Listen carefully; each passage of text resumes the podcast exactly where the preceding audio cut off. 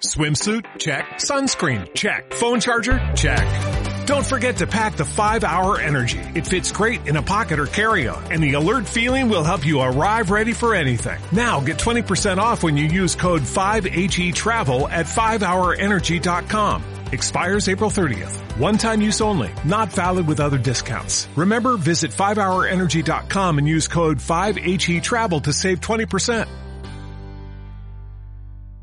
Cuaderno de podcasting.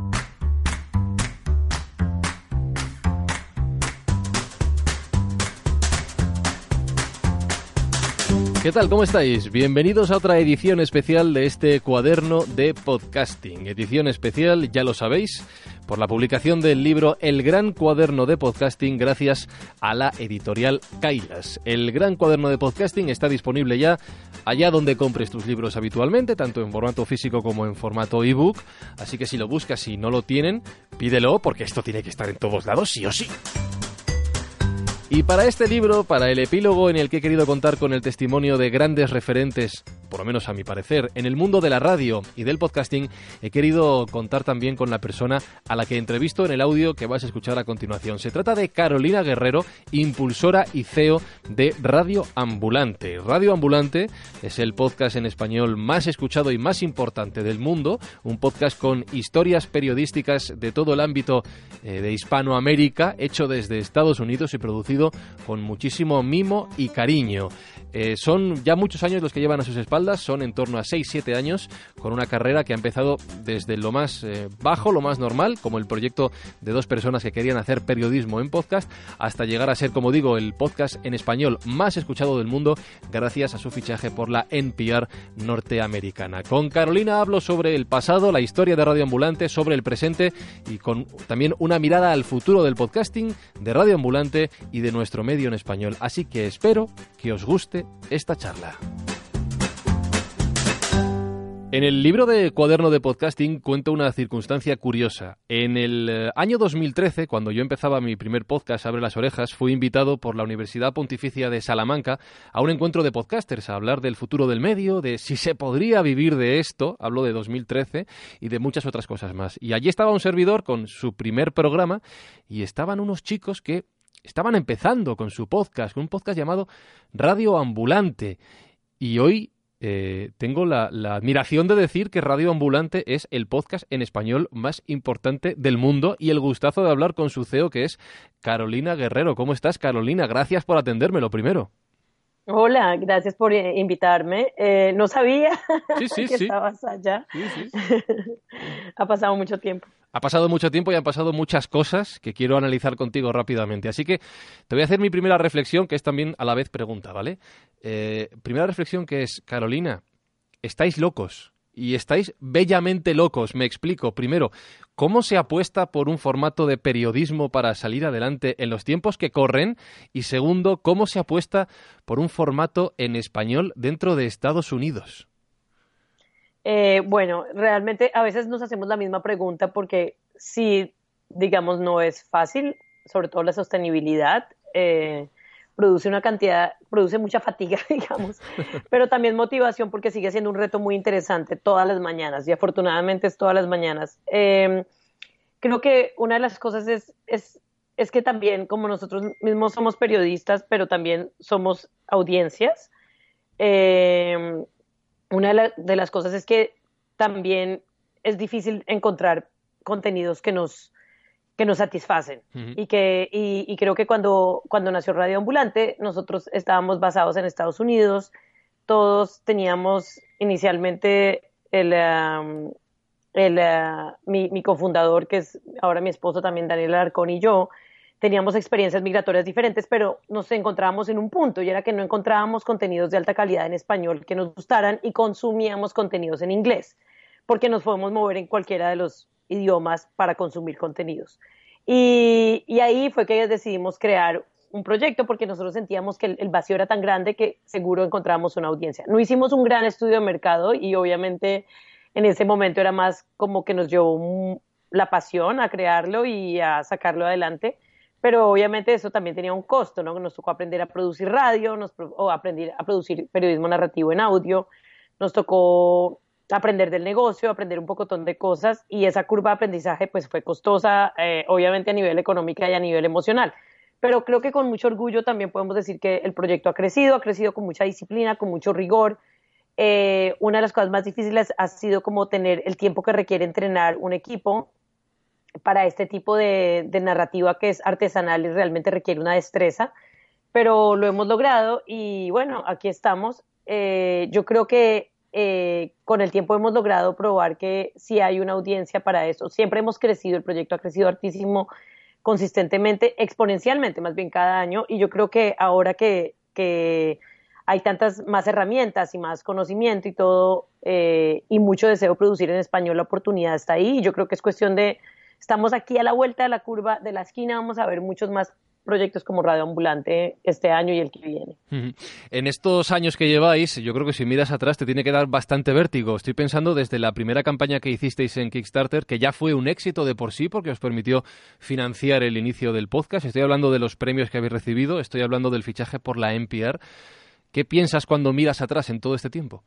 Claro, vértigo. Y además, ¿sabes qué? Eh, también ahora, ahora estoy haciendo mucha como mentoría a a, periodistas de diferentes estilos y además periodistas en audio, precisamente porque creo que eh, ese proceso de aprendizaje hubiera sido más sencillo, nos hubiéramos ahorrado tiempo y recursos y lágrimas también, si alguien nos hubiera dado un consejo adecuado o si hubiéramos tenido como una pieza de información clave en un momento específico. Yo creo que mucha gente nos ayudó, pero otra gente escondió información o no la compartió por X o Y razón. Y, creo que, que, que, cuando trato todavía a veces de conectarme a esos momentos, sobre todo emocionalmente, lo que hablas, lo que mencionas del Kickstarter, porque, claro, yo pienso, tú mencionas eso y yo me acuerdo del final, ¿no? De lo, del gusto que nos dio, de celebrarlo, de eh, escribir, tuvimos 600 donantes, 600 backers para esa campaña y escribimos tarjetas eh, una a una a mano firmadas de agradecimiento y eso me tomó días mandar cada, cada cosa por correo, no habíamos considerado el, costo de enviar esos cosas, eh, esos, esos eh, camisetas. Y CDs, en esa época DVD, CDs por correo y todas esas cosas, y, y pero no, no me acuerdo de la parte difícil, sino de la parte feliz de la celebración, pero trato de conectarme a esos momentos eh, cuando tengo que tomar decisiones, porque ahí es cuando uno se acuerda creo que la resiliencia en, un, resiliencia en un proyecto como estos surge cuando uno se conecta otra vez a esos momentos de, de dificultad y te acuerdas que cuando ves las cosas como difíciles y oscuras, tú tienes, uno crea como, como un momento de cómo salir adelante y solucionar rápidamente. Y, y esa sensación de ese vértigo que mencionas sigue, sigue estando ahí, solo que se transforma en nuevos retos, ¿no? Constantemente. Me gusta mucho las reflexiones que, ha hecho, que has hecho en cuanto a las formas, diferentes formas de, conectar con pasiones y con sentimientos. No voy al propio contenido de, Radio Ambulante, que en la gran mayoría de ocasiones son historias muy personales, muy concretas, que vosotros desarrolláis de una manera muy artesanal, que es la palabra que tú misma has utilizado. Hablas de cómo eh, vosotros teníais ese sentimiento de que no había un contenido que a vosotros os gustara en español e hicisteis algo propio y auténtico, de cómo firmas las 600 tarjetas una a una entre todos para luego enviarlas y ni siquiera eh, habéis valorado el coste económico que eso tenía en, su momento. Eh, meto más eh, elementos que habéis ido desarrollando, como la escuela de radioambulante, que también has dejado entrever, e incluso las, los eventos con oyentes en vivo. al final entiendo, y esto es algo que siempre se dice, pero que quiero conocer cómo es en vuestro caso, que esto es lo que mueve un podcast, incluso Radio Ambulante, el más grande de todos en español, es esa pasión, ¿no? Ese sentimiento, esas ganas de hacer algo propio y de hacerlo a vuestra manera, sea como sea y salga como salga, ¿no? Sí, yo creo que, yo creo que sí requiere mucha pasión, eh, sobre todo, digamos, en, en, donde estamos nosotros, en el tipo de podcast, eh, es, realmente requiere rigor y disciplina, requiere mucho trabajo, eh, porque aunque es periodismo y hacemos fact-checking y toda esta corroboración de datos y hacemos, tenemos un equipo grande trabajando en cada episodio, eh, requiere mucho tiempo y, y, a veces pues yo no sé cómo, realmente yo no sé cómo lo, lo, logran mis editores y nuestros periodistas porque es trabajo, disciplina constante, horas y horas de edición para que sea una historia no solamente bien reportada, sino también eh, entretenida, porque si no la gente se te aburre, entonces toca editar bastante, eh, asegurarnos que, que funciona, que, que, hay como ese plot, ¿no? Ese suspenso, lo que sea, ¿no? Esa como unicidad de la historia. Entonces, eso requiere, requiere mucha pasión, yo creo, y mucha disciplina al tiempo en combinación. Pero creo que también en general con el podcast lo que hemos aprendido es que Eh, cuando lanzamos, cuando queríamos crear esos contenidos, no creo que ni Daniel Alarcón y yo nos imaginábamos que era tan difícil. Y ya una vez nuestro nombre puesto ahí, nuestras, ya como, a ver, cuando empezamos ya nos dimos cuenta, uy, esto es más complicado de, lo que, de lo que es. Y nos tocó aprender bastante y entender que el podcast, la diferencia entre el podcast y la radio es que no es simplemente el clip de audio, es que requiere una estrategia, que requiere aprender de audiencias, que requiere aprender de métricas, que no, que requiere que tengas un buen, una buena imagen en, tu, en, las apps, eh, en las aplicaciones. Eh, requiere una cantidad de cositas pequeñas que superan allá, o sea, aparte la pasión y el trabajo duro y el gusto por hacerlo, requiere también una cantidad de negocio que no, no preveíamos. Y como también es, es un poco nuevo, toda esta, pues todo esto sigue siendo un nuevo, como un nuevo universo que se está creando. Eh, no tanto el contenido, sino la plataforma o, ¿no? Eh, creo que a muchas, muchas personas se están dando cuenta para los creadores es no solamente lanzar una gran idea, es también cómo lanzarla y lanzarla bien. Y esa parte del negocio requiere también enamorarse y apasionarse por eso, requiere como esa parte de innovación. Hmm. Me, llama la atención mucho que hables de eh, todo este escenario que se está empezando a desarrollar ahora, ¿no? Porque nosotros desde España o desde, desde el mundo hispano en general, miramos a Estados Unidos y decimos, ¡buah! Si es que ellos van cinco años por delante. Estados Unidos, el podcast ya es una cosa del día a día, todo el mundo lo escucha, todo el mundo sabe lo que es, las cifras de audiencias son enormes. Y con ese comentario, es verdad que evidentemente allí también están haciendo la industria, se está desarrollando, pero, pero me has desmitificado un pelín la escena del podcasting en, Estados Unidos. Es decir, ¿tú tienes la sensación también allí de que hay muchísimo por hacer todavía? Claro, sabes que es la primera cosa que tienen que hacer, es que el periodismo aquí en Estados Unidos eh, es como lo que decimos US Center. Yo, yo siempre pienso como, como que estos en el periodismo americano todo gira alrededor de Estados Unidos. Tú, y como, bueno, ya se ha salido un poco la televisión de, de, cable, se ha roto con estas nuevas plataformas para ver contenidos, pero tú vienes acá, los, los deportes están controlados por ESPN, las noticias por CNN, por, eh, bueno, la gente que consume radio pública. Eh, eh sí tienes todo está, eh, todo está como contenido mirando hacia adentro a Estados Unidos y yo creo que en Estados Unidos falta aprender del resto del mundo a nivel de periodismo y a nivel de podcasting, incluso así la industria esté generada acá, porque ahora el mercado está súper saturado, ya no es tan fácil ser un creador de podcast como era hace cinco años, que si estabas, entraste en el momento en la industria o, ya estabas en la radio pública, hoy en día no importa si tienes el talento, también tienes que ganarte ese espacio y esos, esas orejas frescas, ¿y entiendes? Porque hay mucha competencia. Y yo creo que, que que la gente aquí todavía, ahora los nuevos creadores que son, pero parece que salen en los árboles, eh, tienen que competir entre ellos mismos para ganarse oyentes. Es chévere porque tú puedes encontrar el nicho de oyentes, pero yo creo que afuera de Estados Unidos hay contenidos muy interesantes, la gente no quiere seguir solamente oyendo historias americanas, la gente quiere conectarse, las audiencias quieren conectarse con el resto del mundo.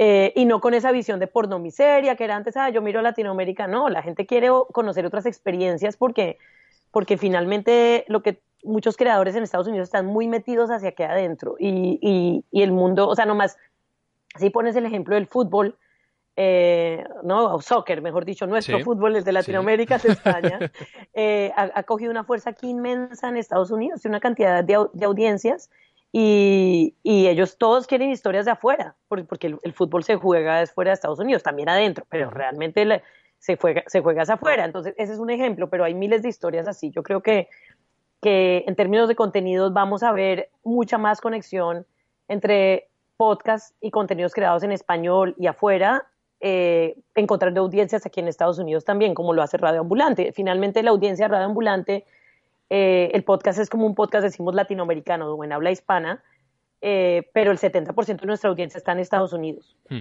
Eh, de hecho, no hace mucho, en las predicciones para el mundo de la radio y del podcasting para 2019, tú hablabas de esto, ¿no? Acabas de decir, del potencial que tiene el podcasting en español, el contenido en español a nivel mundial. ¿Tú crees que, no voy a decir que 2019 sea el año del podcasting hispano, porque esta es una expresión que a mí la verdad es que me da bastante pereza, pero ¿tú crees que a partir de este año se abren muchos nuevos caminos para el contenido en español que hasta ahora ni imaginábamos?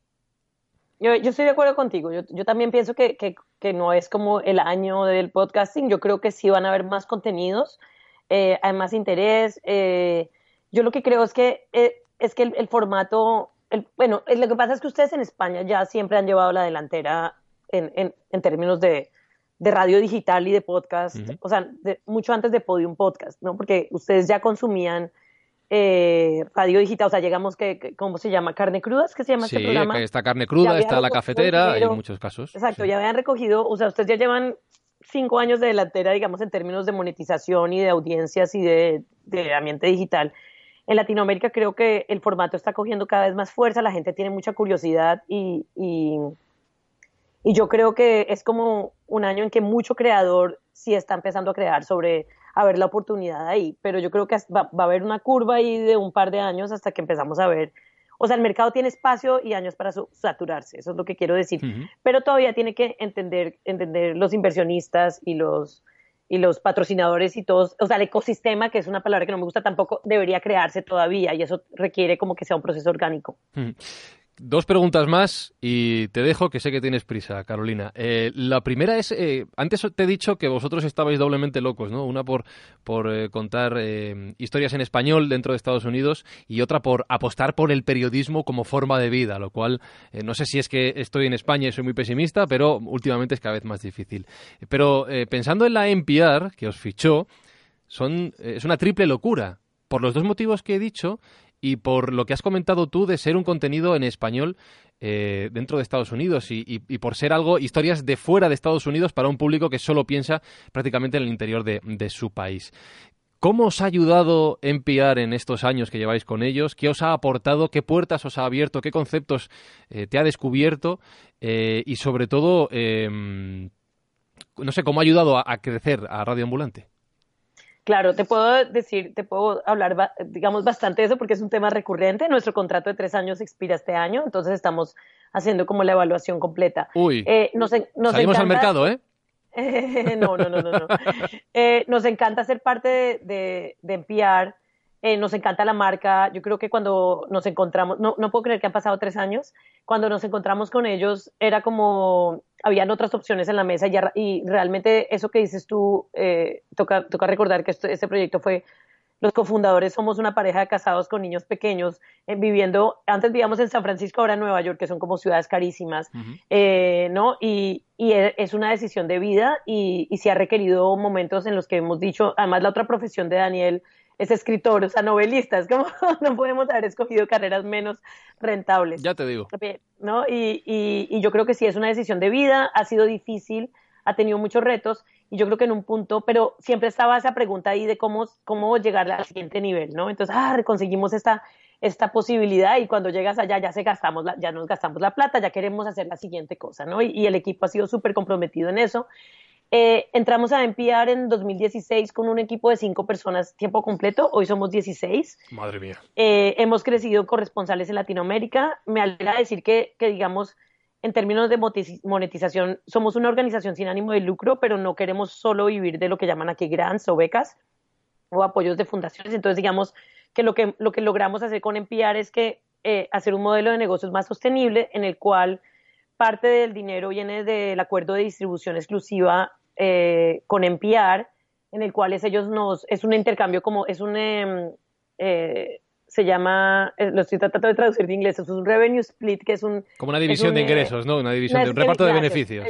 Exacto, es una división de, ingresos por patrocinios, en el cual ellos mm, cogieron toda la infraestructura de ventas y de, y de digitales y distribución y nosotros nos concentramos en hacer el contenido. Eso es genial porque nos permite concentrarnos en este producto artesanal y costoso, mientras que ellos nos ayudan a traer dinero por contenidos. La otra mitad, digamos, fuerte es el apoyo de fundaciones, estar en NPR como el único proyecto eh, en español eh, de periodismo en audio regional eh, nos ayudaba a traer más oportunidades de fundaciones, particularmente de la Fundación MacArthur, la Fundación Ford, otras pequeñas.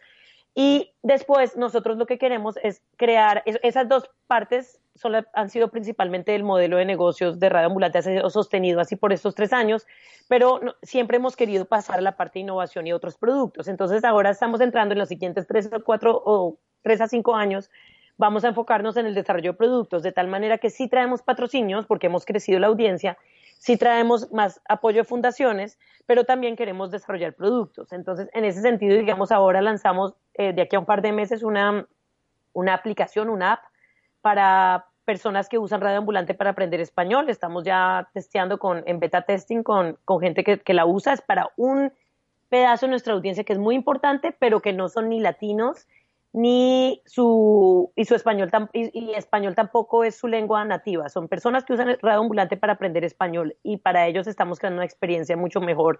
Este contenido va a estar detrás de una pared de pagos, no cómoda, pero es una audiencia que es importante y la vamos a servir mejor y vamos a monetizar. Entonces es como darle valor agregado a un catálogo que incluye más de 120 episodios eh, de una manera creativa que nos ayuda a sostener nuestro periodismo. Qué bueno. Ese es un producto, por ejemplo. Y la otra son los, los, los, shows en vivo, que, que, nos gusta crearlos. También quitan mucho espacio de la parte editorial, pero nos pueden traer una parte importante de, de en monetización. Y ya después otras cosas como membresías, el vender en la tienda y todo eso. Entonces, digamos que estando en NPR, eh, el reconocimiento de la marca ha sido súper importante y este crecimiento, encontrar un equipo que nos permita ser sostenibles y, pensar en innovación ha sido clave.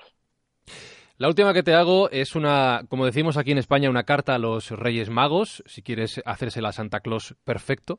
Eh, ¿qué, te gustaría ver o qué le pedirías al mundo, a la industria del podcasting?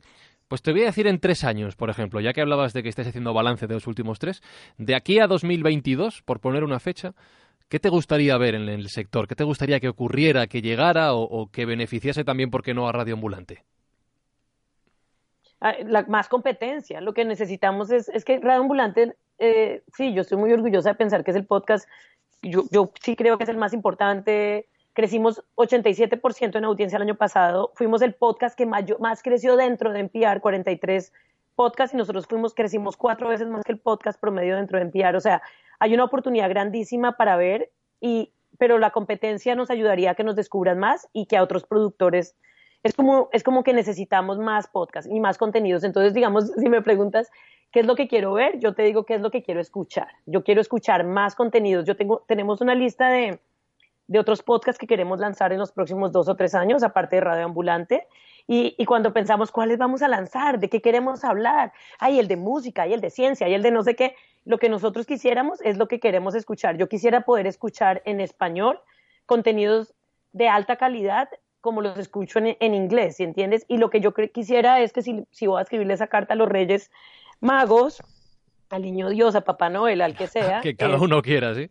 Sí, y sabes que yo creo que los, los creadores en español, como tú, como yo, que tenemos diferentes formatos, no necesitamos ayuda, lo que necesitamos es plata. Lo que yo quisiera es que haya más plata y más inversión y más compromiso de los medios y de las plataformas para pagarle a, creadores bien pagos para tener estos contenidos que sí son importantes, porque no es solamente como por entretenimiento, es que es, es que este contenido en, tus oídos crea mucha empatía, crea mucha motivación y crea, y crea, y, el periodismo sí es costoso, pero es súper importante. Más, más, en estos tiempos tú necesitas tener voces en las que confías y a las que le, crees y que te llevan de la mano para entender el mundo, para educarte, para saber que, que los datos y, y los números te permiten saber más allá de los estereotipos y te permiten entender quién es tu vecino en el que tú no desconfías porque los medios te están mostrando otra cosa. Entonces, mi carta es una petición a que haya más inversión y más podcast.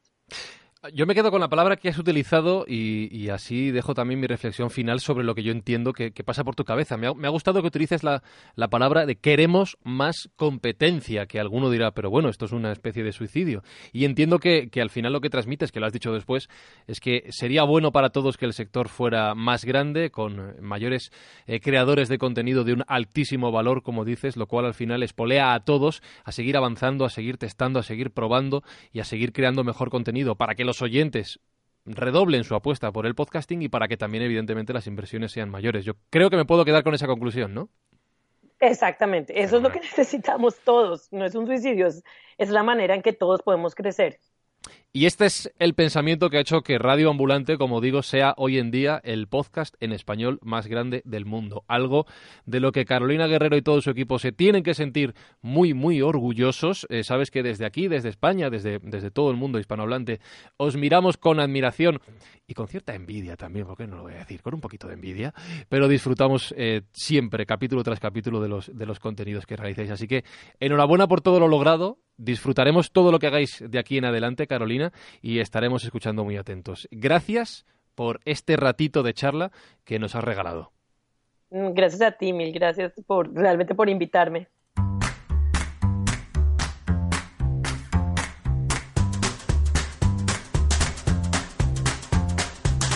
Pues hasta aquí la conversación con Carolina Guerrero, la CEO de Radio Ambulante, una de las impulsoras eh, y alma mater de este proyecto para este cuaderno de podcasting. Carolina es una de las grandes referentes en el sector, ya no solo en español, sino a nivel mundial, así que os puedo asegurar que conseguir esta charla y poder dedicar un ratito, o que ella me dedique un ratito para hablar de estas cosas, es un absoluto honor. Y os recuerdo una vez más que este contenido es parte de lo que vais a encontrar en el libro de El Gran Cuaderno del Podcasting, editado por Kailas y ya lanzado pues allá donde compréis vuestros, vuestros libros, os insisto, si vais a, al sitio donde buscáis vuestros libros en formato papel o en formato ebook y no tienen el gran cuaderno de podcasting, primero reclamadlo tiene que estar en todos lados. Y segundo, decídmelo, decídmelo porque hay que arreglarlo. Ya sabéis que tenéis mi Twitter a vuestra disposición para cualquier cosa, arroba izuzquiza, y también mi correo electrónico que es hola arroba franciscoizuzquiza.com para comentarios, para sugerencias, para críticas, para ideas. ¿Quieres hacer un podcast? Pues, te, puedo, te puedo ayudar, ¿por qué no? Twitter, arroba izuzquiza y correo electrónico, hola, arroba, lo diré, hola, arroba franciscoizuzquiza.com. Y hasta aquí los contenidos especiales dedicados al libro del gran cuaderno de podcasting. Espero que os hayan gustado y os hayan resultado interesantes. Querido cuaderno de podcasting, hasta la próxima página.